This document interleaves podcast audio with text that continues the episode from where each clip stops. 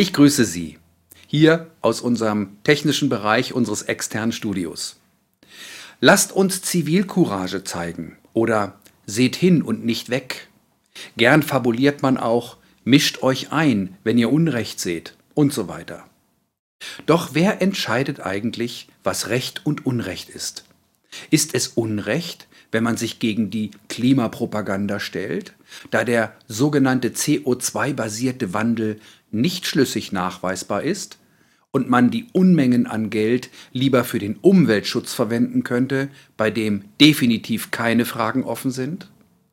Ist Zivilcourage gewünscht, wenn wir gegen die Rüstungs- oder die Pharmaindustrie demonstrieren, die vor allem der Plutokratie dienen und nicht der Sicherheit bzw. der Gesundheit der Völker? Ist man erfreut über die warnenden Menschen, die laut fragen, ob Impfungen gegen Gebärmutterhalskrebs bei jungen Mädchen schwere Schäden verursachen können, aber offenbar keine positive Wirkungen erzeugen? Oder über die kritische Frage einer grundsätzlichen, eventuellen Sinnlosigkeit vieler anderer Impfungen? Findet nach solchen Aussagen tatsächlich eine seriöse Diskussion statt?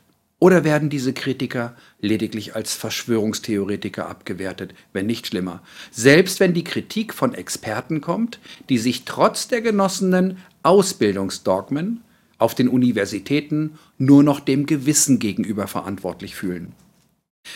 Das Thema Zivilcourage ist aus meiner Sicht leider zu einem Pseudobegriff verkommen. Denn wer sie wirklich zeigt, der wird oft gegen Wände laufen. Denn die Reputationsschäden können beträchtlich sein. Natürlich wird es gern gesehen, wenn man sich zum Beispiel gegen Ausländerfeindlichkeit oder Extremismus stark macht. Aber dabei kann man auch keinen Reputationsschaden erleiden. Das handelt, denn es handelt sich ja wohl eher um eine Selbstverständlichkeit, die grundsätzlich keiner großen Zivilcourage bei der Artikulation bedarf. Es sei denn, man stürzt sich zum Beispiel in einen bewaffneten Streit und bringt sich selbst dadurch in eine akute oder eine später zu erwartende latente Gefahr.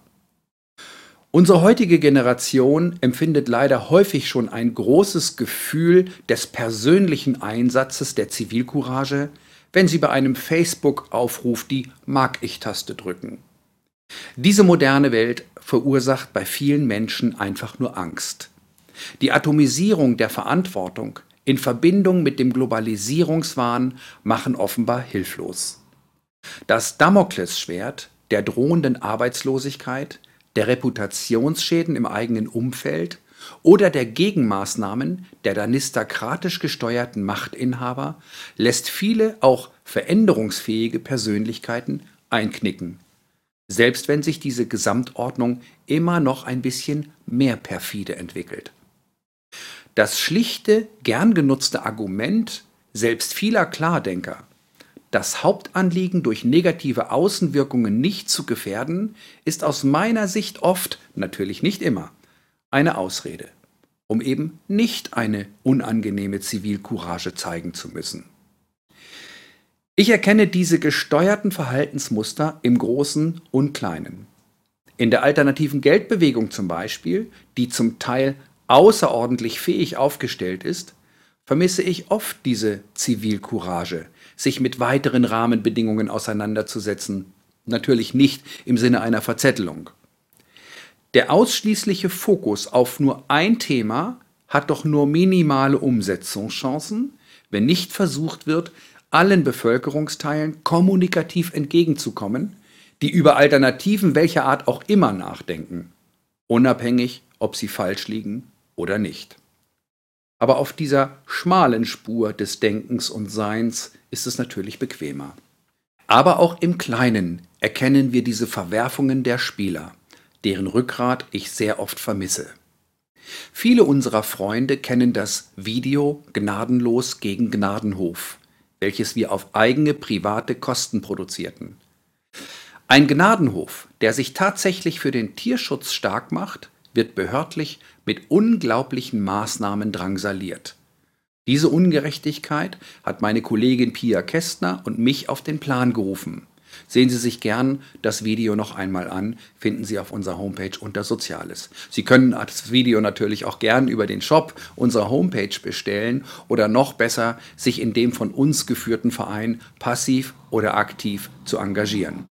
Auch wenn wir die unredliche, recht fragwürdige Kampagne gegen den Gnadenhof nachweisen können, kommen wir trotzdem nicht weiter, da die Behörden schlicht zusammenhalten und Entlastungszeugen, die der Wahrheit dienen könnten, offenbar mit einer Art Mobbing unter Druck gesetzt werden. Dazu kommen noch echte Trittbrettfahrer, die sich als Beobachter von gemeinnützigen Vereinen aufspielen und sich ohne Prüfungen der Sachlage vor Ort in Zusammenhänge einmischen, um sich offenbar selbst einen Sinn zu geben.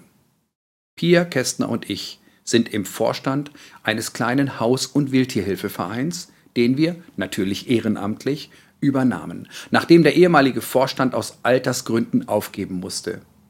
Es stellte sich die Frage, was mit den Tieren und den meist älteren Haltern passieren würde, wenn wir sie nicht weiter unterstützten. Seit einigen Jahren stecken wir auch eine Menge Privatgelder in diese Projekte, da die Vereinsspenden wie überall vorn und hinten nicht ausreichend. Wir haben bisher nie darüber geredet, da es uns tatsächlich um die Sache geht.